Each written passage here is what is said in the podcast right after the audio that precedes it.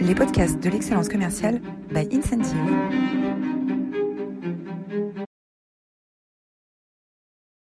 minutes, euh, une ou deux minutes pour laisser les derniers arriver, et puis, euh, et on va démarrer. À tout de suite.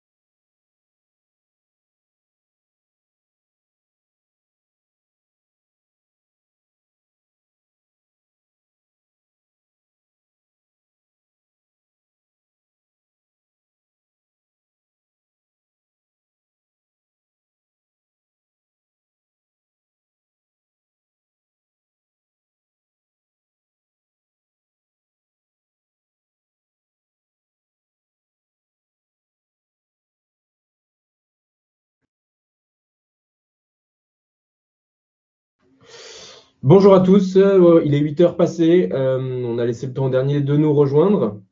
Eh bien, merci d'être euh, d'être avec nous ce matin. je suis Simon Vandendrich, l'un des cofondateurs d'Incentive, et je suis accompagné ce matin d'Estelle Vichery. Estelle. Bonjour à tous, c'est Estelle, donc Customer Success Manager chez Incentive. Et nous allons parler ce matin d'engagement des forces de vente, et plus précisément de comment est-ce qu'on engage une force de vente de, nos jours dans notre ère digitale. Comment est-ce que vous pouvez faire pour renforcer l'engagement de vos forces de vente euh, en 2019 Alors, euh, la présentation va se découper en, trois parties. Euh, je vais d'abord en quelques minutes vous introduire et vous présenter qui est Incentive, puisque j'imagine que parmi les 200 personnes qui sont inscrites ce matin, certains ne nous connaissent pas. Donc, on va passer quelques minutes juste pour expliquer qui on est et ce que l'on fait. ensuite, on, démarrera par une, introduction sur les grandes tendances, les grands changements et quelques chiffres clés sur ces changements qui influencent euh, et qui transforment la vente et le management commercial aujourd'hui. Et puis, on passera ensuite à une série de recommandations que l'on va illustrer euh, avec des exemples qui viennent de chez nos clients. Voilà. Donc, vous avez dans, le, dans le dispositif GoToWebinar un petit chatter où vous pouvez poser vos questions. Donc, si jamais vous avez une question à un moment, n'hésitez pas. on y répondra soit au fil de l'eau, soit à la fin de la séance. Euh, et puis, euh, la, présentation qu'on vous a préparée aujourd'hui va être un petit peu dense. Euh, donc, si vous n'avez pas le temps d'aller jusqu'au bout, ou, ou, si vous voulez la revisionner plus tard, il n'y a aucun souci. Hein, on vous mettra à disposition le replay. dans quelques jours, vous pourrez revisionner la présentation de ce matin si vous le souhaitez. Voilà, alors pour démarrer, quelques mots sur Incentive. Incentive, on est une, société, un éditeur de logiciels euh, et on a démarré Incentive en partant d'un constat très simple, qui est que les outils technologiques à disposition des managers commerciaux aujourd'hui ont très très peu évolué. Et quand on a démarré Incentive, en fait, on, était plusieurs à être des utilisateurs assez fervents des applications de course à pied connectées notamment, et on était assez surpris, étonnés, déçus de voir la, différence des outils qui existaient entre ce que je pouvais retrouver dans ma vie perso, dans euh, dans le grand public et euh, ce que je retrouvais en entreprise. Et plus précisément sur ce sujet du sport, des objectifs, de la motivation, du coaching. Euh, en grand public, on a aujourd'hui des montres connectées, des applications de running hyper sophistiquées, des applications de running dans lesquelles je peux me donner mes propres objectifs, dans lesquelles je peux me comparer avec mes pairs, dans lesquelles je peux recevoir du coaching. Et en entreprise, la plupart du temps, tout ce qui tourne autour des chiffres se, se, restreint au reporting, reporting qui est souvent assez froid, assez technique, comme vous le voyez sur la slide ici, on est plutôt souvent dans le cas de droite dans les organisations euh, que dans le cas de gauche. Et donc, on a, on a, on a, on a, on a remarqué qu'il existait euh, un gap, euh, un espèce de vide dans, dans l'univers des outils pour les forces de vente. Hein. Depuis une dizaine d'années, il y a énormément d'outils qui ont été créés, introduits pour les forces de vente, des nouveaux CRM, des outils de marketing automation, des outils d'automation à tout va, les, réseaux sociaux qui se sont énormément développés. mais il n'y a aucun outil qui n'existait dans l'organisation pour travailler sur la motivation, l'engagement, le coaching des forces de vente. Et donc, on a créé Incentive pour être finalement l'application de course à pied, le Strava, le Nike Plus, le Runkeeper euh, des équipes commerciales.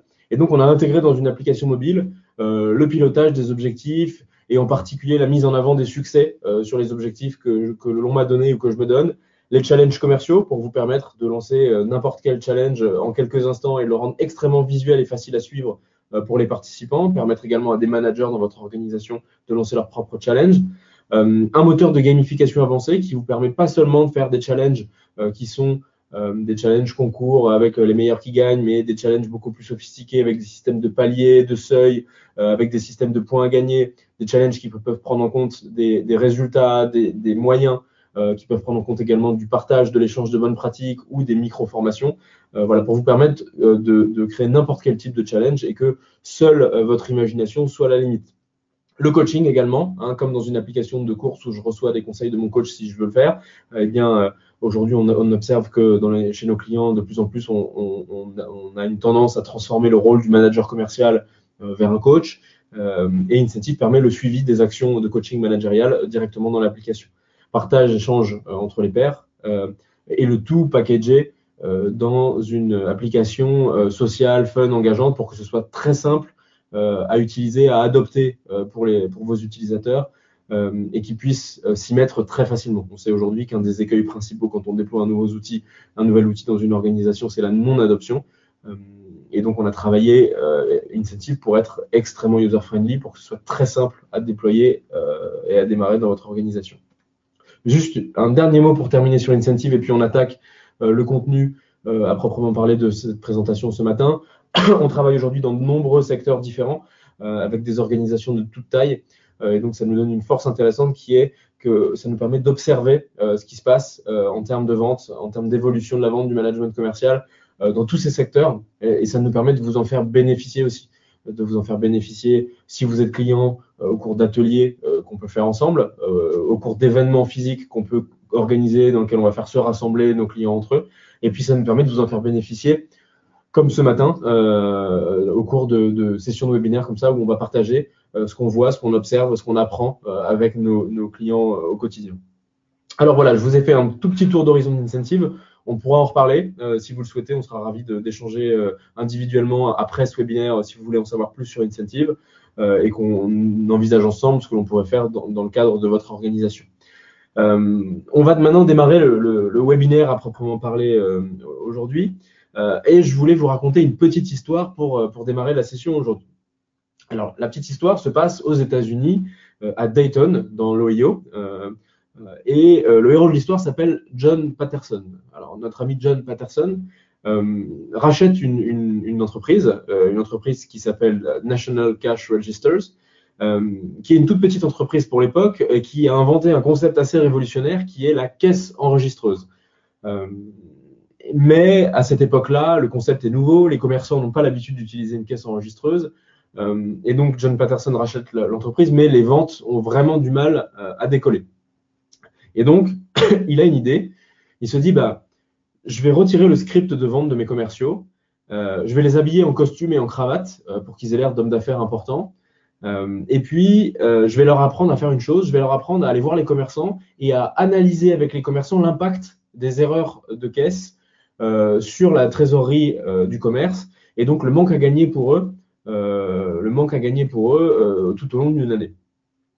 Euh, et donc, les commerciaux de John Patterson, les commerciaux de NCR ne, vont plus vendre les caisses enregistreuses, mais ils vont analyser avec le commerçant, faire cette étude, et ils vont montrer au commerçant à quel point ils perdent de l'argent à cause des erreurs de caisse, et donc à quel point il serait bien fondé euh, d'utiliser un système de caisse pour mieux gérer euh, les encaissements. Cette méthode de vente a un succès extraordinaire. NCR explose. la société NCR existe toujours aujourd'hui. Hein. vous pouvez trouver des distributeurs de billets qui sont de marque NCR aujourd'hui. Euh, et, la, succès, la, société connaîtra un, succès planétaire et sera cotée en bourse par la suite. Alors, si on était ensemble euh, dans une salle, je vous poserai la question, à votre avis, en quelle année euh, est-ce que, est que cette histoire se passe? Et probablement, un certain nombre d'entre vous me répondraient 1950, 1960, 1970. C'est souvent les réponses que j'ai quand, quand je pose cette question à une salle. Eh bien, figurez-vous que la réponse est assez surprenante. L'histoire que je vous raconte se passe en 1884. Vous voyez maintenant à l'écran euh, une caisse, une des premières caisses enregistreuses NCR, hein, donc vous voyez, un petit peu de, quoi il s'agit. Euh, donc 1884. En 1884, John Patterson invente pour NCR euh, la vente consultative. C'est assez extraordinaire de se dire ça, puisque finalement la vente consultative, qui est un concept qui est encore enseigné, qu'on utilise encore beaucoup aujourd'hui, n'a rien de neuf et a été inventé à la fin du 19e siècle à la fin du 19e siècle. Et donc finalement, c'est intéressant de se rendre compte que la vente a assez peu évolué. Alors évidemment, sur la vente consultative, euh, on a introduit des nouveaux sigles, des nouvelles méthodes, il y a eu tout un, tas de nouveaux gourous euh, qui sont arrivés et qui ont qui l'ont enseigné d'une nouvelle manière. Fondamentalement, la, vente a peu changé euh, depuis 1884 jusqu'en 2010. Et en 2010, il s'est passé quelque chose quelque chose d'assez extraordinaire. On a vu l'explosion des usages d'Internet on a vu l'arrivée massive et l'explosion des usages des smartphones. Et donc, on, a changé de paradigme. On est passé d'un paradigme euh, d'asymétrie de l'information, un paradigme dans lequel le vendeur euh, détenait l'information et l'acheteur en savait moins que le vendeur, un paradigme de symétrie de l'information. Un paradigme dans lequel l'acheteur aujourd'hui détient beaucoup plus d'informations qu'avant. et donc, euh, un paradigme qui a renversé l'équilibre des forces. Finalement, auparavant, on était dans un équilibre des forces qui était en faveur du vendeur. Euh, le client en savait moins, euh, il était obligé de compter sur le vendeur pour l'informer, et il était obligé finalement de, de, compter sur ce que et de croire ce que lui disait le vendeur et de lui faire confiance. Et depuis à peu près le début des années 2010, ça s'est complètement inversé. Et aujourd'hui, on est dans un équilibre des forces qui est en faveur du client. c'est le client qui décide, c'est le client qui pilote la relation et qui le fait à son rythme et selon ses termes. Euh, et je pense que euh, vous l'avez tous remarqué dans vos, propres vies, euh, vous n'achetez plus aujourd'hui du tout comme vous achetiez il y a 10 ans ou il y a 15 ans. aujourd'hui, dans vos comportements d'achat B2C, si vous rentrez dans un magasin à la FNAC ou autre et qu'un vendeur vous recommande d'acheter un produit, la première chose que vous allez faire, c'est d'aller vérifier sur Internet qu'il ne vous raconte pas des cracks. Donc fondamentalement, euh, vous êtes aujourd'hui beaucoup plus fort, beaucoup plus informé et vous avez beaucoup plus le contrôle de ce qui se passe que vous ne l'aviez il y a 10 ans ou il y a 15 ans. Et ça, ça change tout dans la vente. Ça change tout parce que c'est vous qui décidez. Ça change tout également parce que, euh, vous avez aujourd'hui la capacité d'exprimer votre avis. Donc, si jamais vous avez une expérience client qui est mauvaise aujourd'hui, la première chose que vous allez tous faire, c'est d'aller exprimer votre mécontentement publiquement sur Internet. Euh, ça change tout parce que cette, nouvelle ère de l'information ouvre la porte à des nouveaux entrants euh, de plus en plus rapides à démarrer sur les marchés, de plus en plus euh, fréquents à disrupter les marchés. Donc fondamentalement, l'équilibre, le paradigme de la vente change profondément. Il y a cet auteur, Graham Hawkins, qu'on aime beaucoup chez Incentive, qu'on a eu en conférence avec nous il y, a, deux mois, qui est un auteur australien qui a écrit un livre que je vous recommande qui s'appelle The Future of the Sales Profession, et il nous dit la vente a plus changé dans les dix dernières années que dans les 130 années précédentes. Hein, référence à ce que je vous disais précédemment.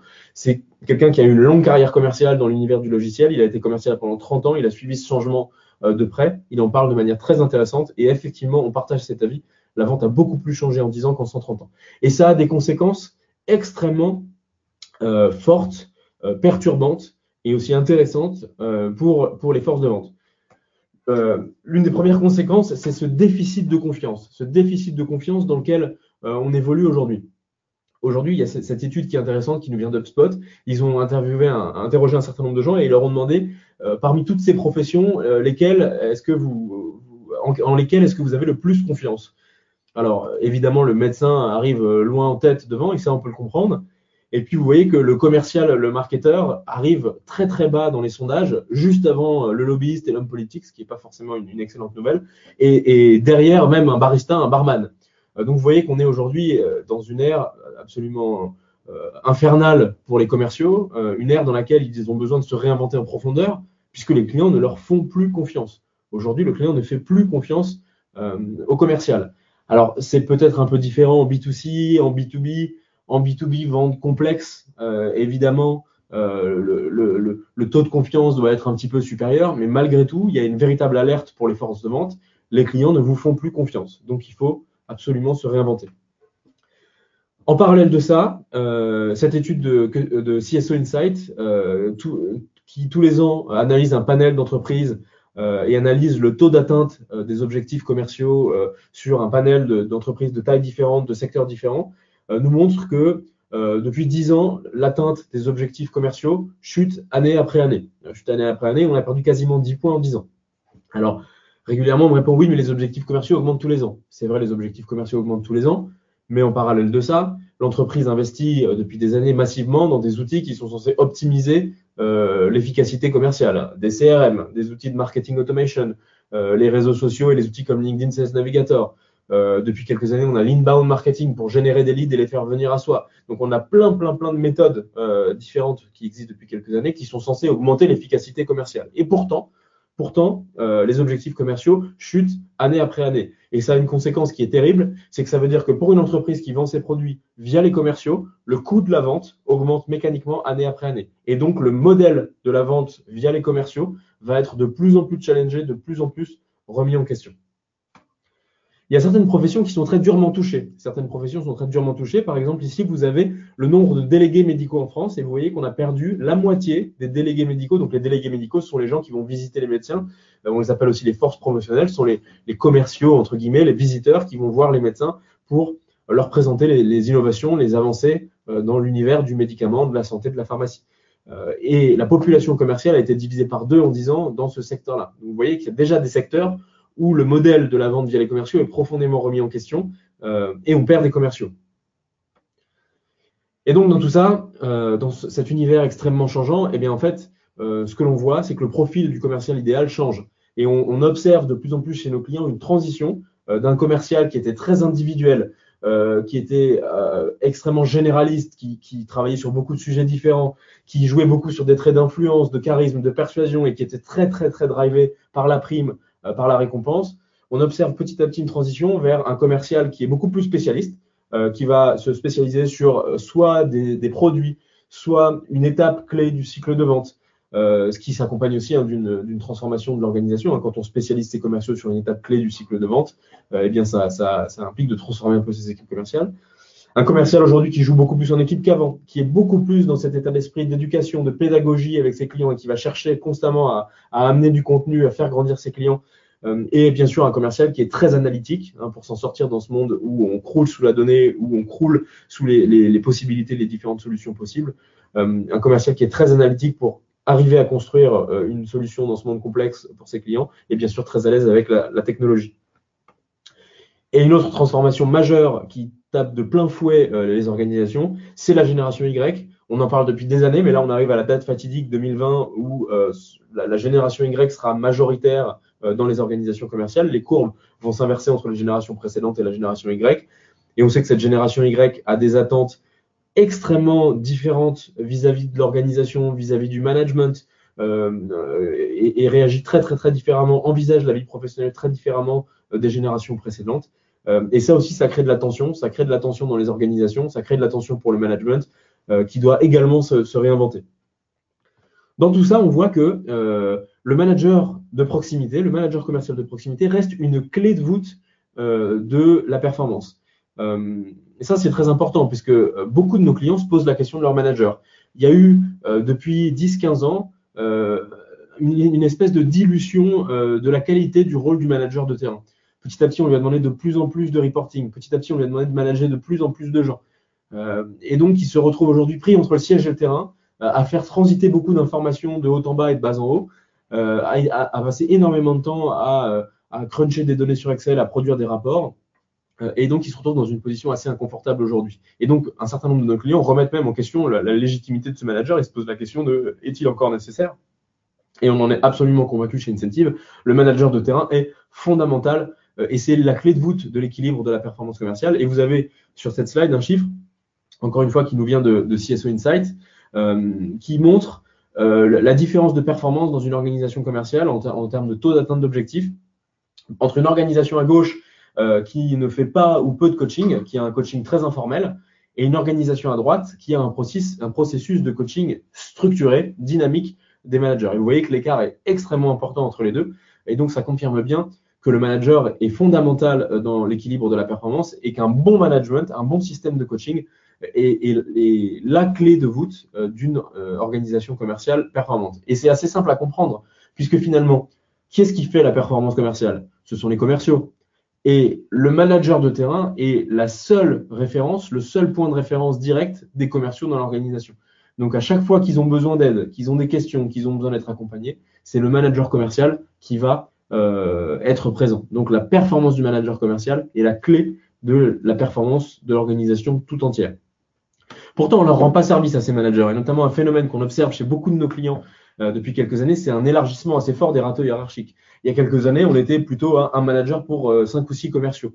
Depuis quelques années, on voit qu'on réduit la voilure, on réduit le nombre de managers, et on est plutôt à un manager pour une dizaine de commerciaux. Donc concrètement, on demande à un manager avec le même temps qu'avant de s'occuper de 40% de gens en plus aujourd'hui, ce qui est aussi une tension assez forte euh, sur le manager.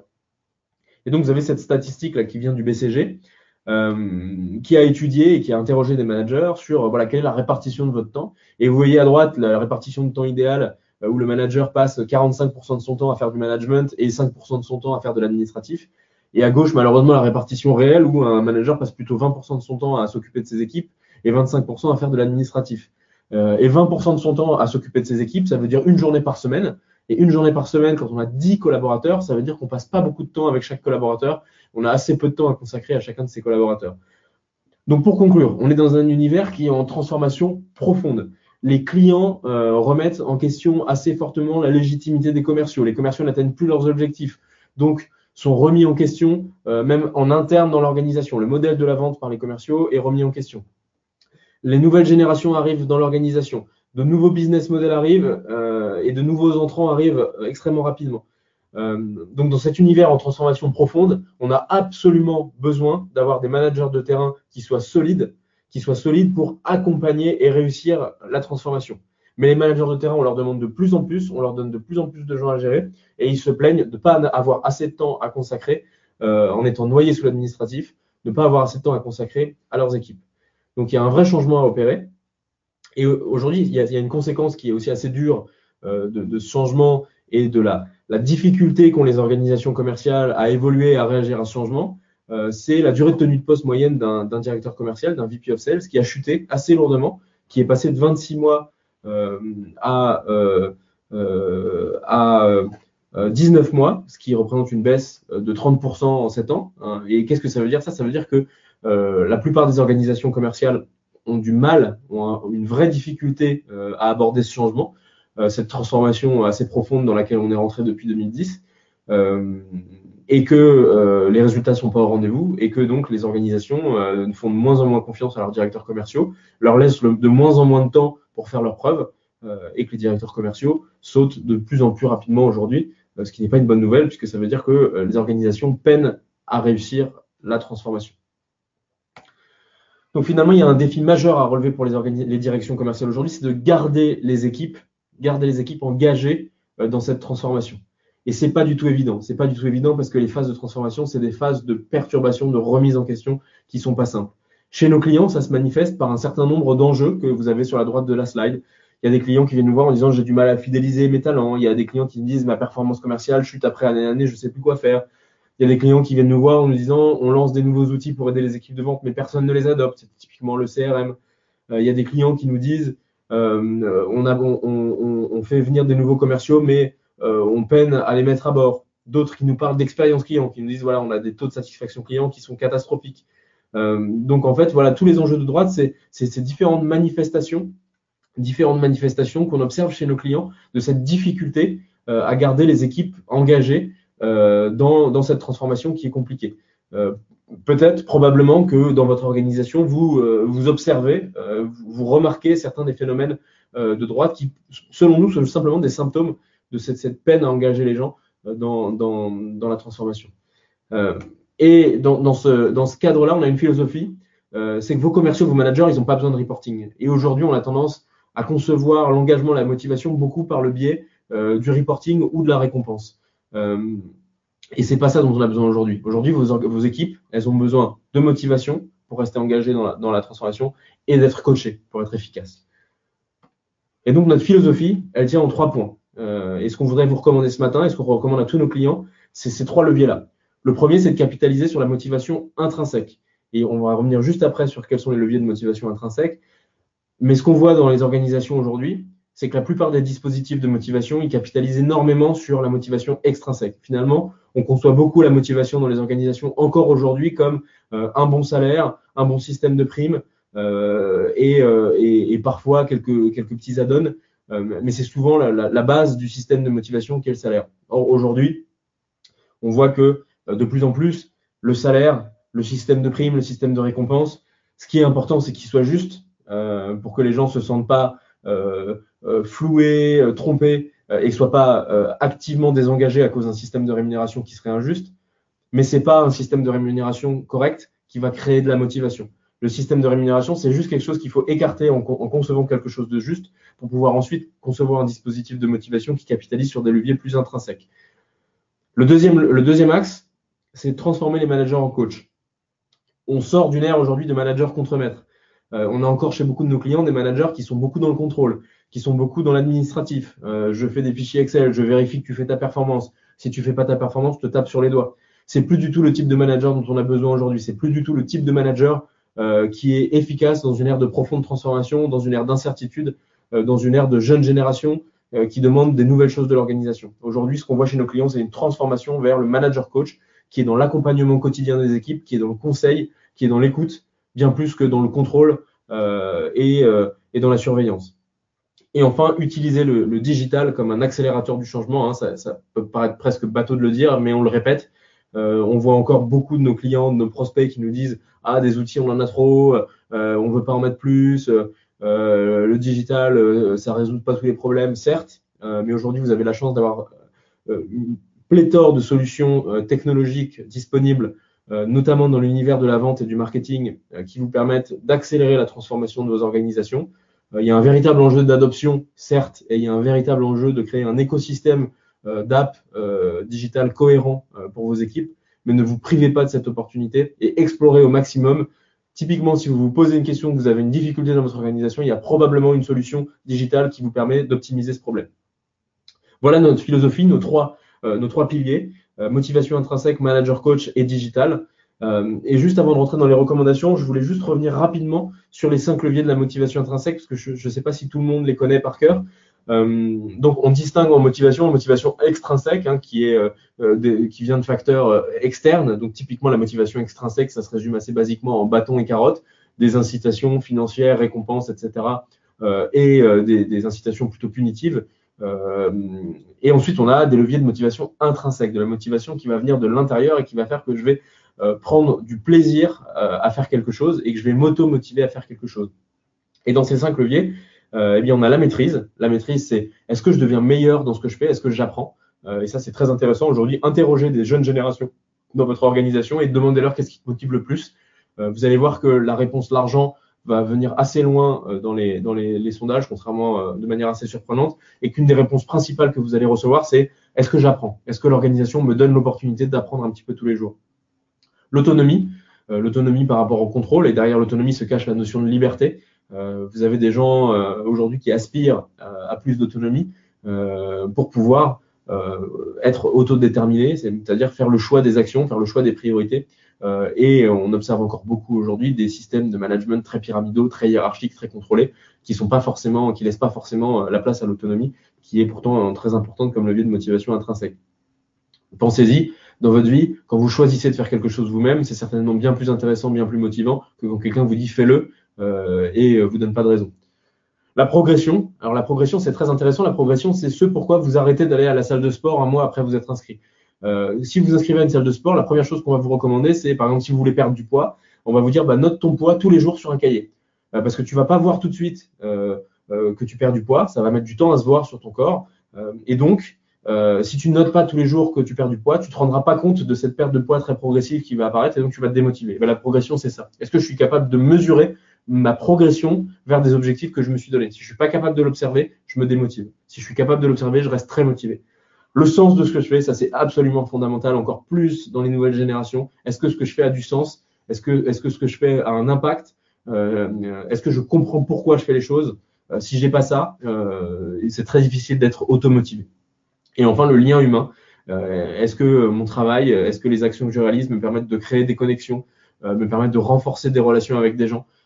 C'est une des raisons pour lesquelles on vient au bureau le matin. C'est une des raisons pour lesquelles le télétravail est aussi quelque chose de compliqué, parce que le lien humain est un des motivateurs fondamentaux qui nous fait avancer et qui nous pousse. Voilà, donc gardez en tête ces cinq leviers de motivation.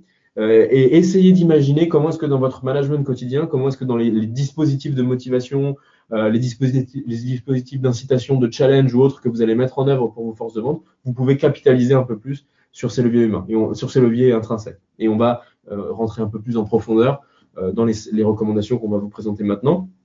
Et donc, on va vous présenter maintenant sept recommandations qui, nous paraissent importantes, sept recommandations qui nous viennent aussi de notre expérience, qui nous viennent de l'observation de ce qu'on voit chez nos clients, euh, et qui nous paraissent être des choses intéressantes à mettre en œuvre à partir de l'année prochaine euh, pour renforcer euh, l'efficacité de vos forces de vente. alors, réenchanter l'animation de la performance, réinventer vos challenges commerciaux, miser sur le collectif, faites de l'apprentissage une pratique quotidienne, passez au coaching commercial, donnez du sens à l'action et développer l'agilité de l'organisation. On va maintenant rentrer une par une dans chacune de ces recommandations.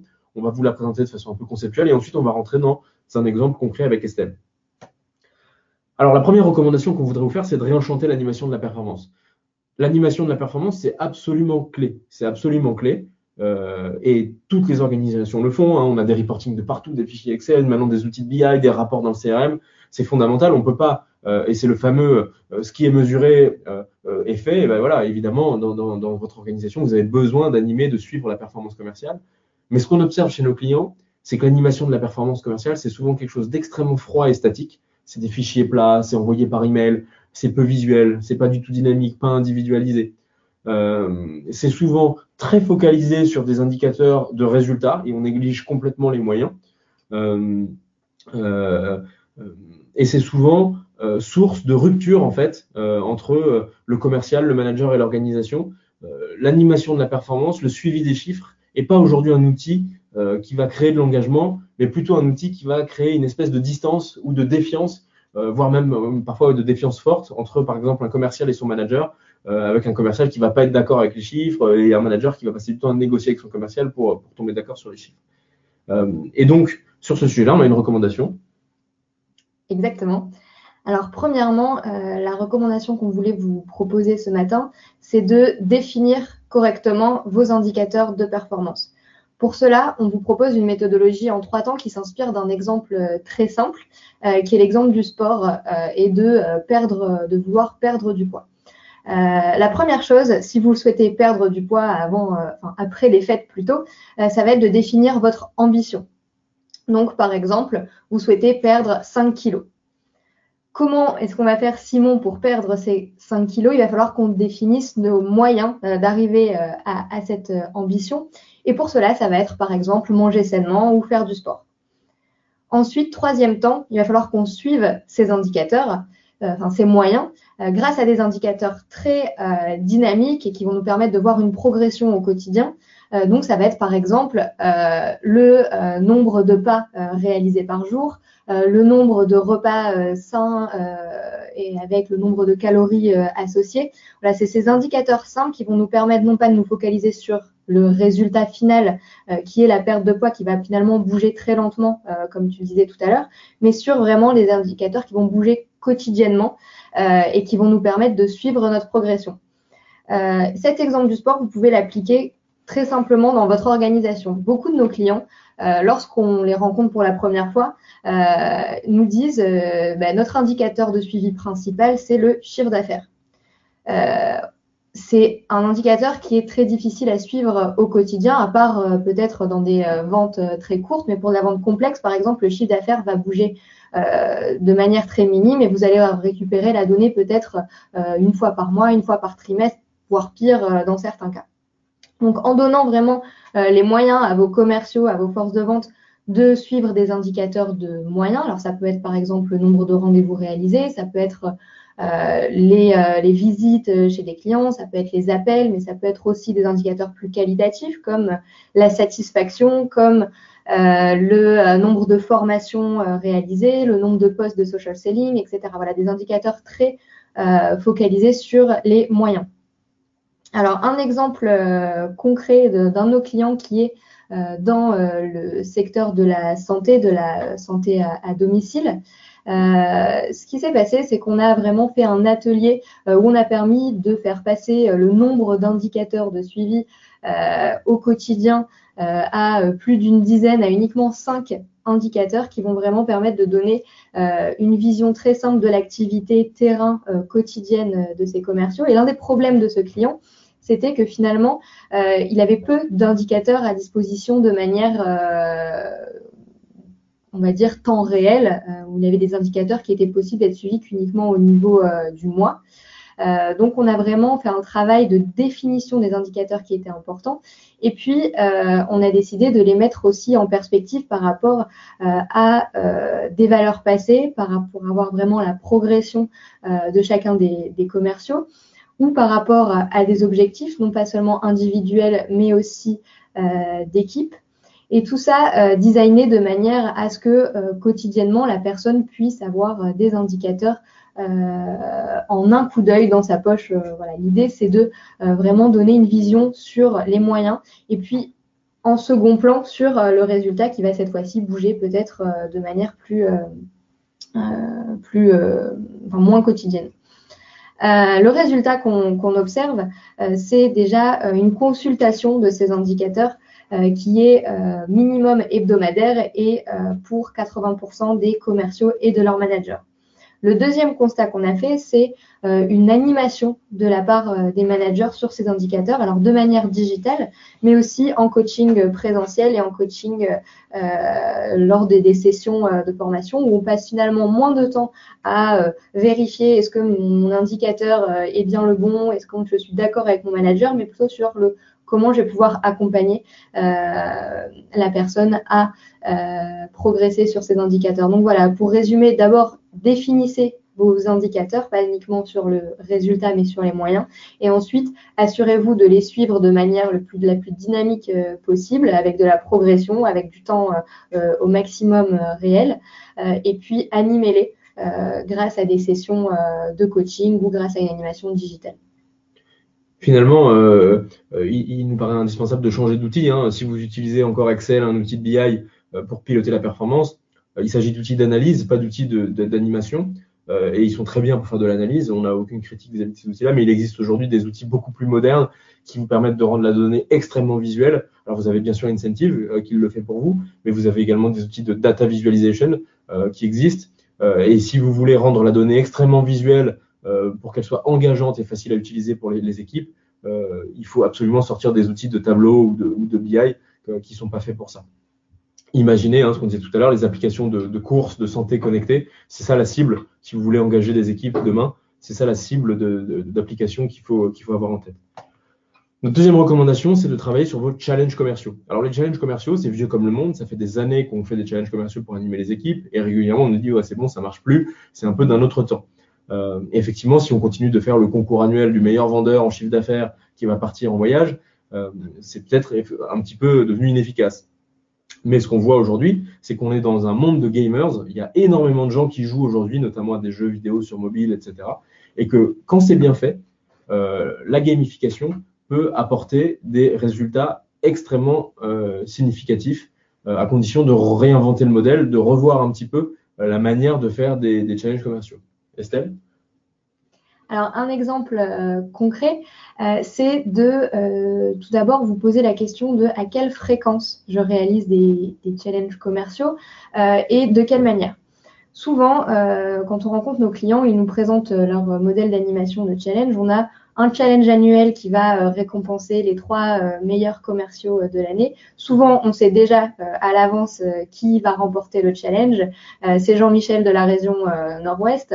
Euh, et puis, euh, on, a, on, va avoir peut-être de temps en temps un challenge trimestriel ou euh, des animations plus ponctuelles, mais finalement avec des mécaniques tellement complexes que même la personne, c'est vraiment un exemple réel, qui a créé le challenge au bout de, quelques, de quelques mois, me dit je, ne me souviens même plus comment on avait construit le challenge et qui, qui est la personne qui, qui, gagne.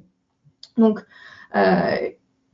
le, défaut que vous pouvez avoir, c'est de euh, vouloir tout mettre euh, dans, euh, dans, un challenge annuel pour être sûr qu'aucun indicateur n'est oublié. Donc, vous allez vraiment mettre le maximum de choses et faire une mécanique avec énormément d'indicateurs. Ce qu'on vous recommande, c'est de focaliser les équipes sur vraiment les objectifs que vous avez.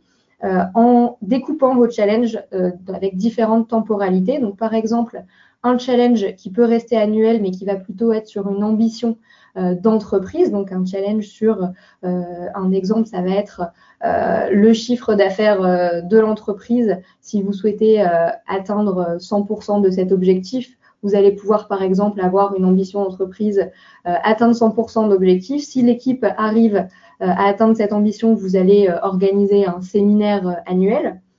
Euh, si vous euh, faites 110% de cet objectif, vous allez peut-être euh, organiser ce séminaire dans une destination un peu plus sympathique. et puis, si vous, arrivez à dépasser cet objectif, là, on va sortir vraiment le grand jeu pour le séminaire et vous récompenser l'ensemble de l'effort collectif.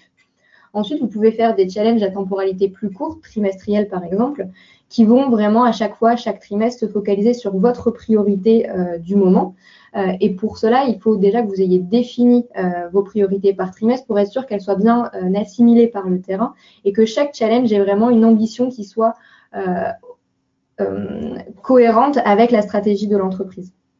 Donc, prenez un calendrier, faites-vous un, un, calendrier avec tous vos événements marketing, vos événements euh, commerciaux euh, majeurs, les lancements de produits, euh, les, les promotions que vous pouvez avoir, et puis un calendrier également sur ce calendrier, le calendrier de formation, pour pouvoir vraiment avoir tous vos temps forts de l'année et essayer de cibler les périodes. Vous pouvez aussi penser aux périodes creuses et périodes de fort, à fort impact commercial pour vraiment cibler les bons indicateurs au bon moment.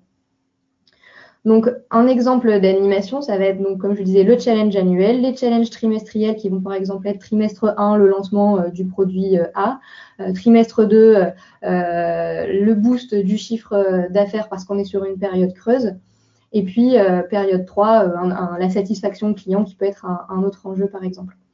Euh, à ces challenges trimestriels, vous allez pouvoir ajouter des instants gagnants, euh, comme on les appelle chez Incentive. Vous allez cette fois-ci peut-être donner la main à vos managers de terrain pour créer des animations ponctuelles, cette fois-ci sur des indicateurs qui vont peut-être être plus euh, qualitatifs, qui vont être plus sur du moyen, pour vraiment avoir des périodes courtes, une semaine où on met le focus sur tel point, tel point, tel point.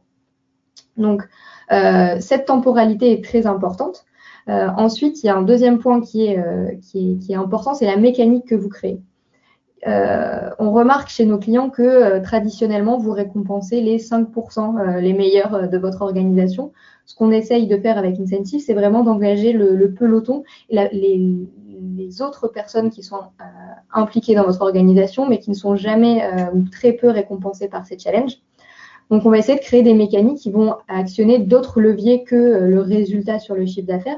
Mais par exemple, euh, est-ce que le commercial se forme? Est-ce qu'il partage des bonnes pratiques avec euh, ses pairs? Est-ce qu'il a un bon taux de satisfaction client? Est-ce qu'il fait bien son objectif de rendez-vous et pas uniquement le chiffre d'affaires? Une mécanique qui peut être réalisée, c'est si vous avez par exemple un lancement de produit, vous allez avoir un indicateur business qui va être par exemple le nombre d'opportunités détectées chez vos clients existants pour ce nouveau produit un indicateur qualitatif qui va être le nombre euh, ou la qualité euh, des bonnes pratiques partagées avec les pairs euh, sur, par exemple, les cas d'application du nouveau produit. Un autre indicateur qui va être la formation, le nombre de bonnes réponses aux, aux formations qui ont été réalisées. Et puis, vous allez lier euh, tous ces indicateurs avec une condition minimum de vente qui est l'objectif euh, terrain, de, telle manière à ce que vous récompensiez euh, non pas seulement les meilleurs performeurs, mais ceux qui ont vraiment utilisé tous les moyens d'atteindre cette performance. Donc, on est là cette fois-ci sur la mécanique. Et enfin, pour que le challenge soit engageant, il faut que vous posiez la question de la récompense. Qu'est-ce qui motive votre équipe? Si vous avez une équipe qui a des rémunérations assez élevées, euh, essayer de miser sur peut-être de, des, expériences, donc des événements d'équipe. Euh, ça peut être euh, également des récompenses caritatives, ce qui fonctionne très bien si vous avez par exemple une population dans le domaine bancaire, assurance, qui vont être plutôt bien rémunérées. Euh, et puis, euh, vous allez aussi avoir des récompenses euh, qui vont être de type mise en avant, valorisation.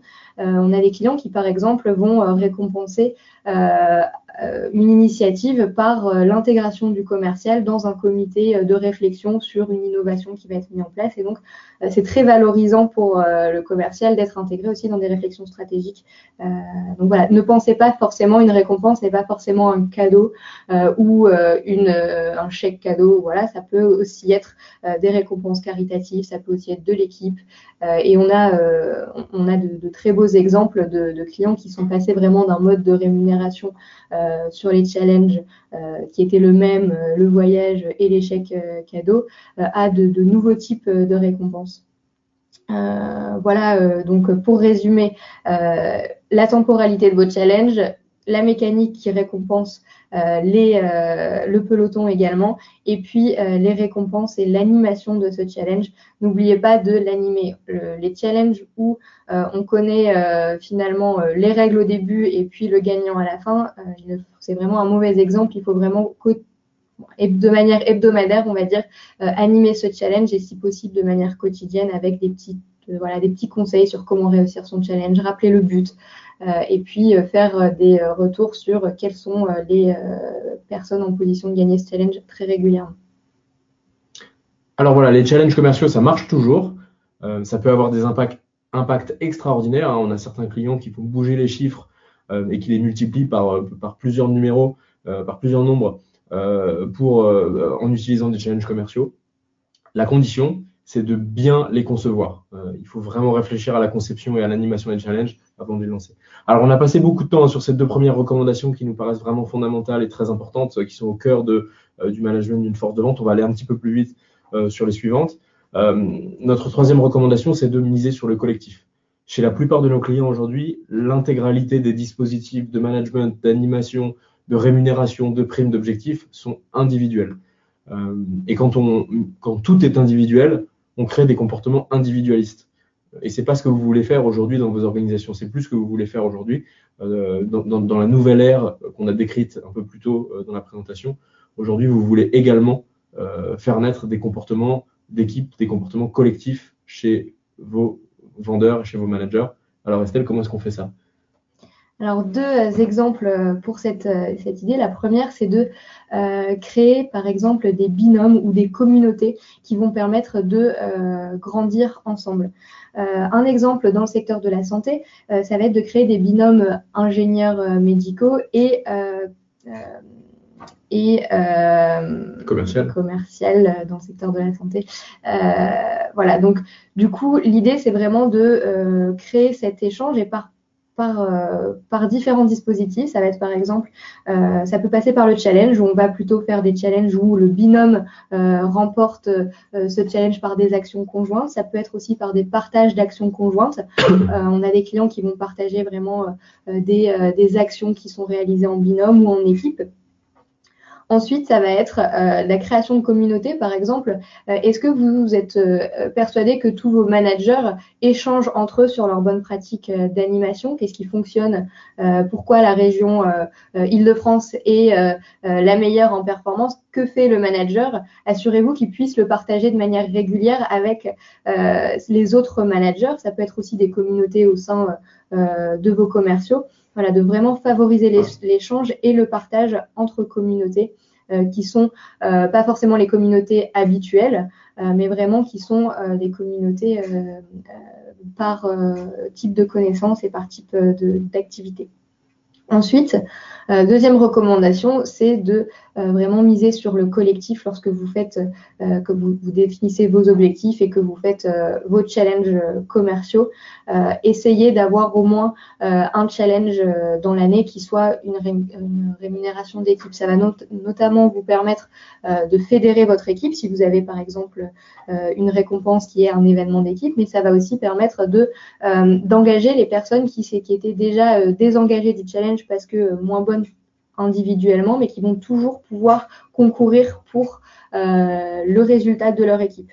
Donc voilà, c'est deux recommandations euh, importantes. Créer euh, ces binômes, ça peut aussi être des équipes commando, comme on les appelle, si vous avez un secteur commercial qui est vacant. Proposer une journée où tous les autres commerciaux de France peuvent se rejoindre sur ce secteur et faire euh, finalement euh, les visites du, secteur vacant ensemble. Ça va vous permettre aussi de créer des échanges de pratiques commerciales sur ces événements. Donc l'idée, c'est pas de passer du tout individuel au tout collectif, vous l'aurez compris, mais l'idée, c'est d'introduire une part de collectif dans les objectifs, dans les primes, dans les challenges, dans l'organisation managériale, pour sortir du tout individuel qu'on observe beaucoup aujourd'hui chez, la plupart de nos clients. Quatrième recommandation, l'apprentissage. On en parlait tout à l'heure dans les leviers de motivation intrinsèque. Euh, posez la question encore une fois à vos, collaborateurs aujourd'hui. Demandez-leur ce qui les motive. Euh, vous serez surpris d'entendre régulièrement la réponse euh, est-ce que j'apprends? Est-ce que l'organisation me donne la capacité d'apprendre? Malheureusement, la formation dans les organisations aujourd'hui, c'est beaucoup la formation présentielle euh, organisée par les départements formation, les départements RH, qui a lieu ponctuellement une fois de temps en temps, et éventuellement depuis quelques années des e-learning, mais qui restent des blocs de formation importants euh, et assez peu fréquents. Et on est encore assez loin d'une politique d'apprentissage quotidienne. Alors Estelle, comment est-ce qu'on peut changer ça? Alors, on garde euh, les formations présentielles et on garde l'e-learning parce que c'est vraiment ce qui va permettre d'aller dans le fond euh, de, de, la formation. Par contre, ce qu'on vous recommande, c'est d'ancrer euh, ces connaissances au quotidien, par exemple en réalisant des, ce qu'on appelle micro-formations. Donc, ça va être un, un, redécoupage de ces longues formations en petits quiz de 5 questions maximum qui vont être illustrées d'une petite vidéo, par exemple en introduction, qui va reprendre une, seulement des notions, euh, seulement une des notions euh, de la formation euh, présentielle ou de l'e-learning qui était assez large, assez dense. Et donc de proposer cinq questions très, ça peut être fun, ça peut être tourné de manière de, manière un peu différente de l'e-learning, et puis donc de, proposer ces, ces, quiz, de les gamifier. Donc par exemple chaque bonne réponse va rapporter des points, chaque participation euh, très important de ne pas euh, jouer uniquement sur la bonne réponse, mais aussi sur le fait euh, de réaliser ces formations. Et puis, le partage ensuite à l'issue de, ces, de, ces, formations est très important. Qu'est-ce que j'en ai retenu? Comment je l'ai appliqué sur le terrain?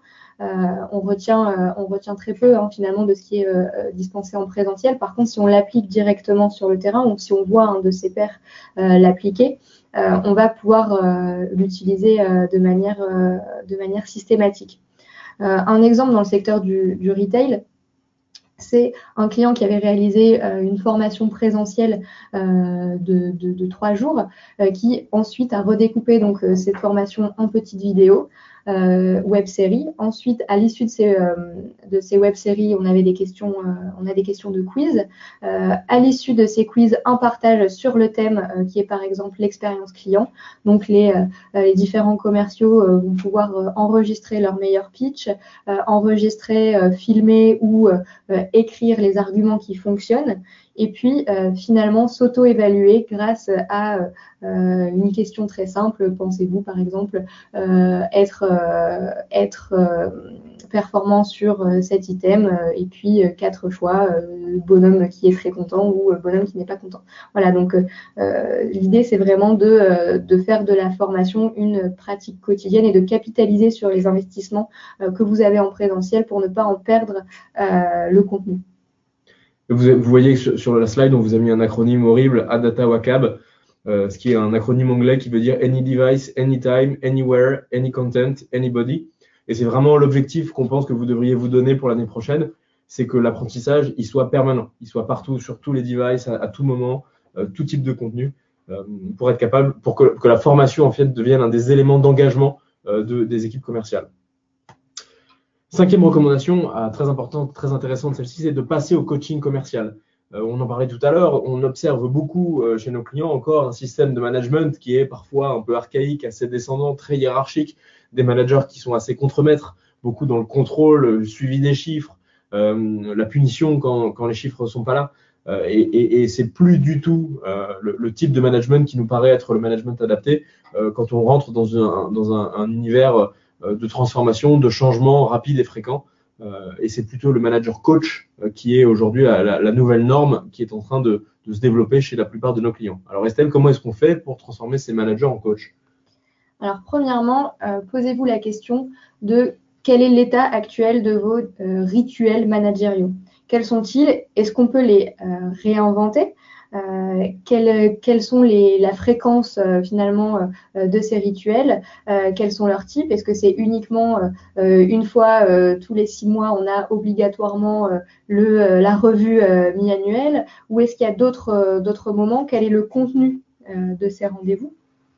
Est-ce qu'on est vraiment sur uniquement du suivi chiffré ou est-ce qu'on a, un, tout, est-ce qu'on a déjà inclus d'autres, d'autres paramètres? euh, est-ce que c'est une expérience positive euh, pour euh, le manager, mais aussi pour la personne qui est coachée? Voilà, reposez-vous toutes ces questions. Quel est l'état de, ces rituels? C'est ce qu'on fait en ce moment même avec un de nos clients dans, le, dans les secteurs de, l'assurance et de la prévoyance.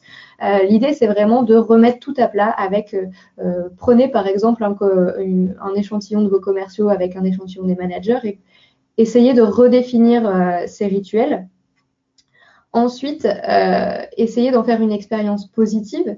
Donc, euh, avec euh, pourquoi pas un outil qui va permettre de suivre ces, ces, séances de coaching, donc qui sont plus fréquentes, avec des possibilités, par exemple, de fixer des, des, des missions, avec possibilité de d'avoir des récompenses si j'ai bien réalisé les actions qui sont qui découlent de, de, ces sessions de coaching. Euh, pour que finalement euh, ce ne soit pas la veille du, coaching suivant qui est les six mois, euh, qui est dans les six mois d'après, où je me dis ah oui c'est vrai, on avait défini ce plan d'action avec mon manager, mais que ce soit vraiment suivi au quotidien. Donc essayez d'intégrer un outil qui va vous permettre de suivre ces séances de coaching. focaliser pendant ces séances de coaching sur un objectif principal ou deux maximum.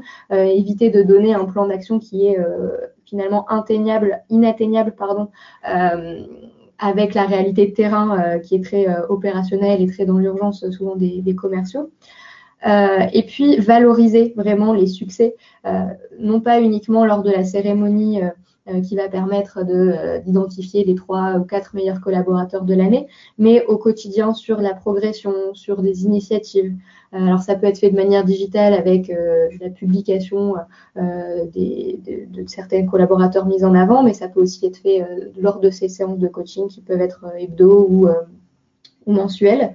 et puis, pensez au bien-être de votre équipe, de leur poser fréquemment la question de comment elles se sentent dans, leur travail, face à leurs défis quotidiens.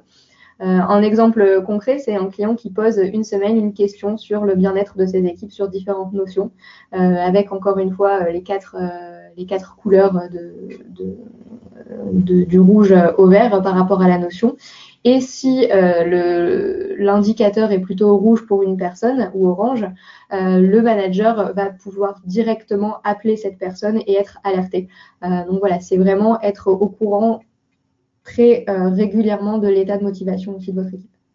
Alors voilà, la différence finalement fondamentale, une des différences fondamentales entre le coaching et le management un peu plus classique, c'est la fréquence des, rituels, c'est le formalisme qu'on va y mettre, euh, et donc l'importance aussi d'outiller euh, cette méthode de, coaching commercial. Alors voilà, on, approche de la fin, hein, rassurez-vous, euh, on a, bientôt fini avec nos recommandations. vous allez bientôt pouvoir aller prendre votre café. Alors la, sixième recommandation, hein, qui est extrêmement importante, en particulier quand, il s'agit de capitaliser sur les leviers de motivation intrinsèque, c'est de donner du sens à l'action. Et malheureusement, aujourd'hui, les chiffres sont assez dramatiques, les chiffres de l'engagement. Hein. je crois que les, derniers chiffres sont que, presque, 75% des gens dans les organisations sont désengagés ou activement désengagés. et une des raisons principales à ce désengagement, c'est le manque de sens.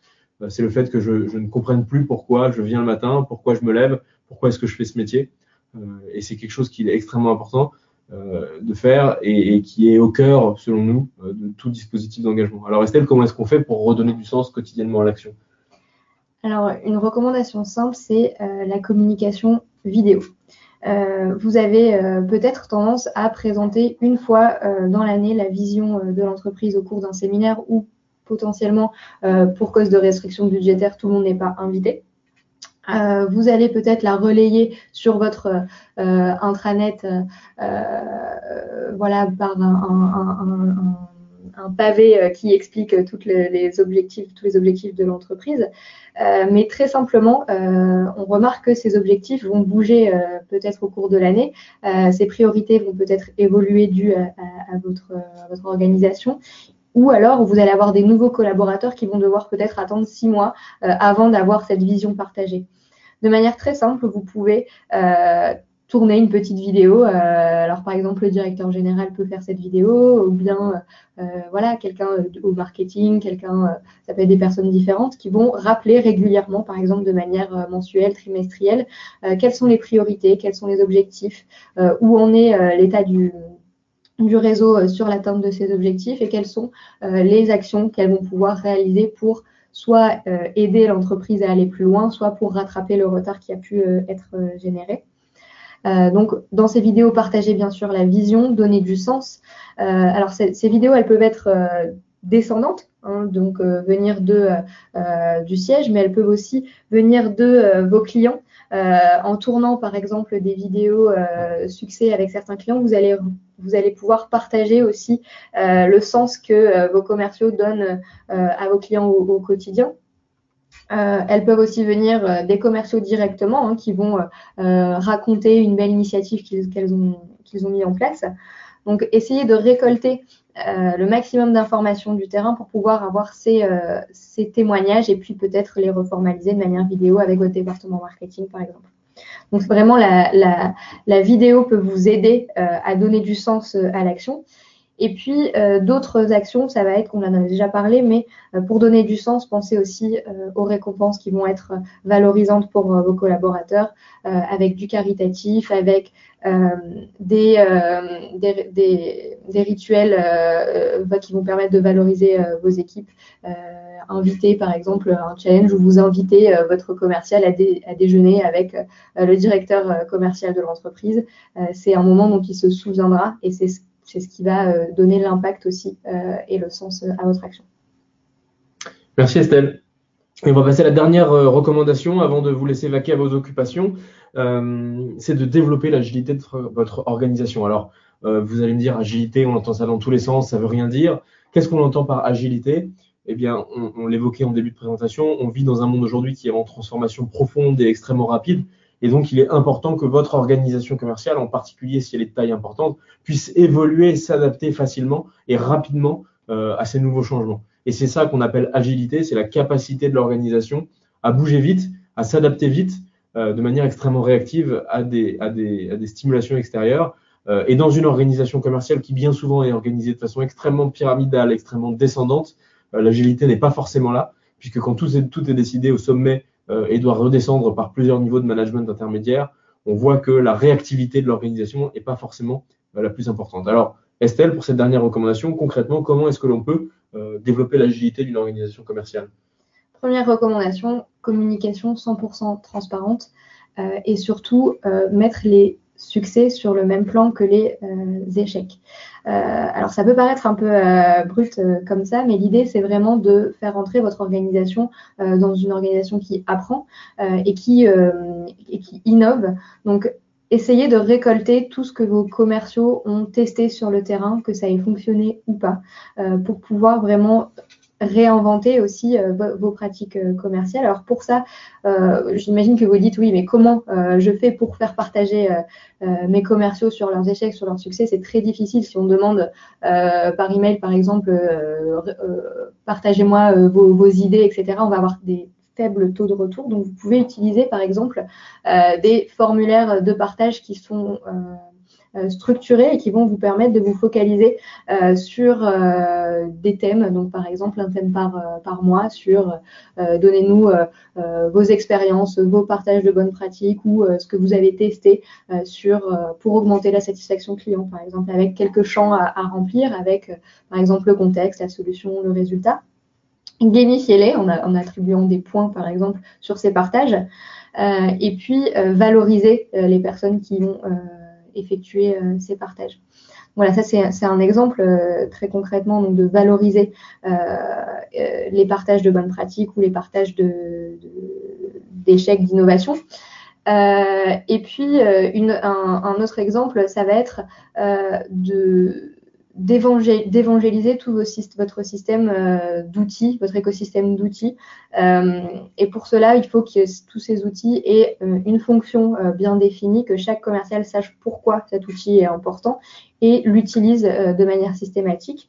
Donc n'hésitez pas à choisir des outils qui s'intègrent les uns avec les autres pour pouvoir, par exemple, gamifier euh, une adoption euh, de CRM. On voit de, très bons résultats euh, avec des clients qui vont, par exemple, gamifier les contacts entrés dans le CRM. Alors, pas le nombre, mais la qualité, par exemple, des contacts rentrés, où on va avoir un résultat de plus 40% de qualification de contacts avec un des acteurs avec qui on a mis ce type de mécanique en place.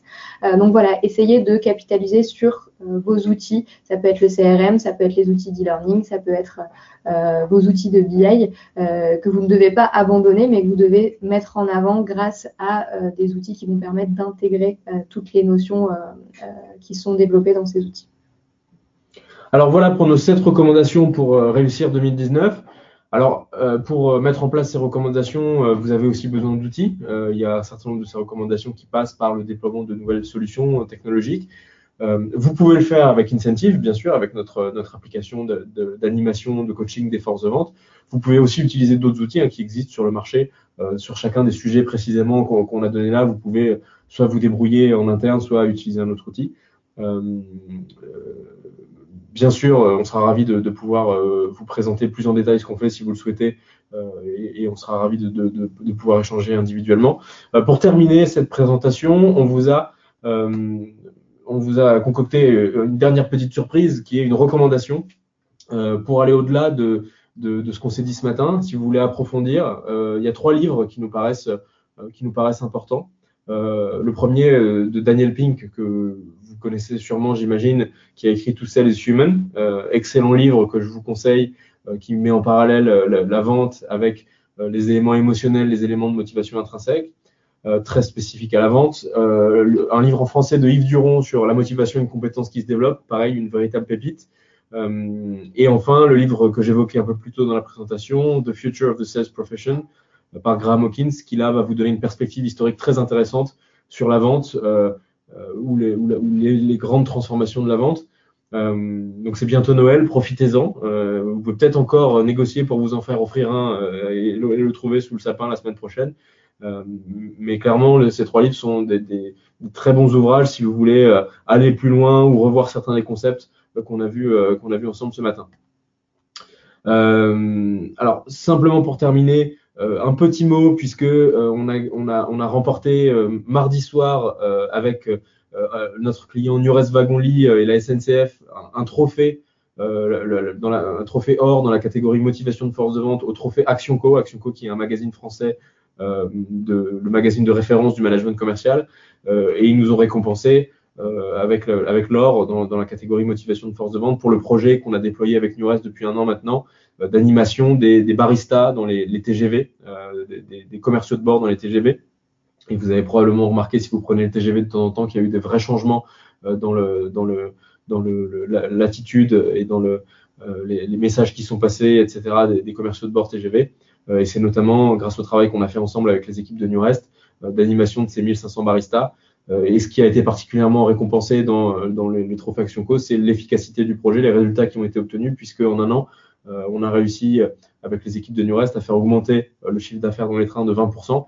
Euh, et à augmenter la satisfaction client de 10 points euh, dans les questionnaires qui sont réalisés par la SNCF sur, euh, sur la satisfaction des clients, notamment en voiture bar.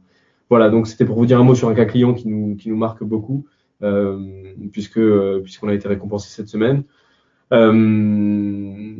Il est temps maintenant de passer à vos questions. Alors, je vais regarder parce qu'en fait, on a eu des questions euh, qui ont été posées tout au long de, du webinaire, donc on va y répondre. Alors, première question. Bonjour Estelle, bonjour Simon de Thierry. Eh bien, bonjour Thierry, euh, ravi de vous avoir parmi nous aujourd'hui.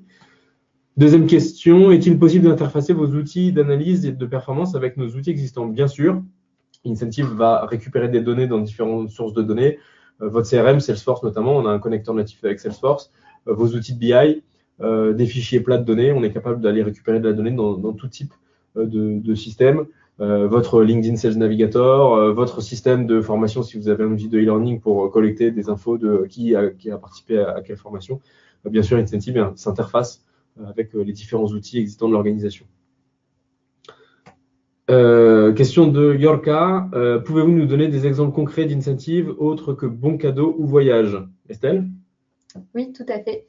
Euh, alors, euh, concrètement, euh, on en a un petit peu parlé, mais D'autres types de récompenses, ça va être de la valorisation, voilà, une invitation à participer à un comité d'innovation avec, l'ensemble de l'organisation, avec l'ensemble des, des, interlocuteurs stratégique de l'organisation. Euh, on va avoir de la récompense d'équipe, euh, donc par exemple des événements d'équipe. Euh, on a un client qui avait fait, si on atteint telle performance, on va toute l'équipe au McDo, telle performance dans un bistrot et puis telle performance dans un gastro, donc restaurant gastronomique. Vous pouvez aussi jouer sur le côté fun de la récompense on va avoir euh, des types de récompenses qui sont autres que le bon cadeau, mais par exemple les, euh, points euh, Amazon qui vont permettre de faire bénéficier aux collaborateurs d'un éventail euh, de, euh, de, cadeaux. Euh, et puis, on peut avoir aussi ce qui fonctionne très bien, ça va être le caritatif. des clients ont par exemple donné la possibilité aux commerciaux de choisir une association qui leur tenait à cœur et que les points donc, qui sont cumulés au cours de l'année sur les différents challenges soient reversés à cette association. Et on a aussi un très beau moment dans ces occasions parce que c'est le commercial qui va remettre le chèque à l'association. Et en fait, il est, il est euh, finalement, il faut essayer de s'extraire un peu de cette idée qu'un challenge commercial doit forcément avoir un gros cadeau pour être efficace. Ça dépend du challenge que vous faites. Et si par exemple demain vous lancez avec vos commerciaux un challenge sur l'utilisation de Sales Navigator euh, et que vous voulez qu'ils augmentent le nombre de contacts qu'ils ont sur LinkedIn par exemple, il est évident qu'il ne faut pas les arroser de chèques cadeaux ou de, de, rémunération pour atteindre cet objectif. Et on peut dans ce cas-là trouver des, des, des, récompenses qui sont tout à fait symboliques et qui sont plus là pour créer le, le temps fort que des récompenses qui ont une vraie valeur. Chez Incentive en interne, il nous est arrivé d'offrir des chocolats géants, euh, il nous est arrivé d'offrir des, pistolets Nerf en plastique euh, sur des opérations de challenge, parce que les challenges étaient très courts et parce qu'on challengeait des objectifs qui finalement ne sont pas des objectifs rémunérables. Donc voilà, il faut absolument euh, prendre un, peu de hauteur là-dessus et, imaginer se dire est-ce que le challenge que je vais lancer euh, justifie vraiment une grosse récompense ou est-ce qu'au contraire on peut être créatif sur la récompense et, s'extraire complètement des récompenses habituelles? Poser la question aussi qu'est-ce qui motive vos équipes euh, en termes de récompense? Euh, voilà, avant de lancer un challenge, faites peut-être un, sondage sur l'opération précédente. Qu'avez-vous aimé? Qu'est-ce qui vous a déplu? Et puis poser la question quelle récompense vous engage également? Avez-vous déjà implémenté une de vos solutions en Espagne? Oui, tout à fait. On a des utilisateurs en Espagne et la plateforme Incentive est disponible dans une dizaine de langues, dont l'espagnol. Donc, c'est tout à fait possible. Euh, quelqu'un qui nous dit qu'il doit partir et qui, souhaite revoir les slides, tout à fait, vous allez recevoir hein, dans quelques jours, le temps qu'on fasse le montage, euh, la vidéo du webinaire ainsi que la présentation. Euh, est-il possible de visionner une démo de, notre application? Oui, il vous suffit sur notre site d'aller faire une demande de démonstration et quelqu'un de notre équipe vous rappellera pour vous présenter plus en détail ce qu'on fait avec une démo un peu plus personnalisée.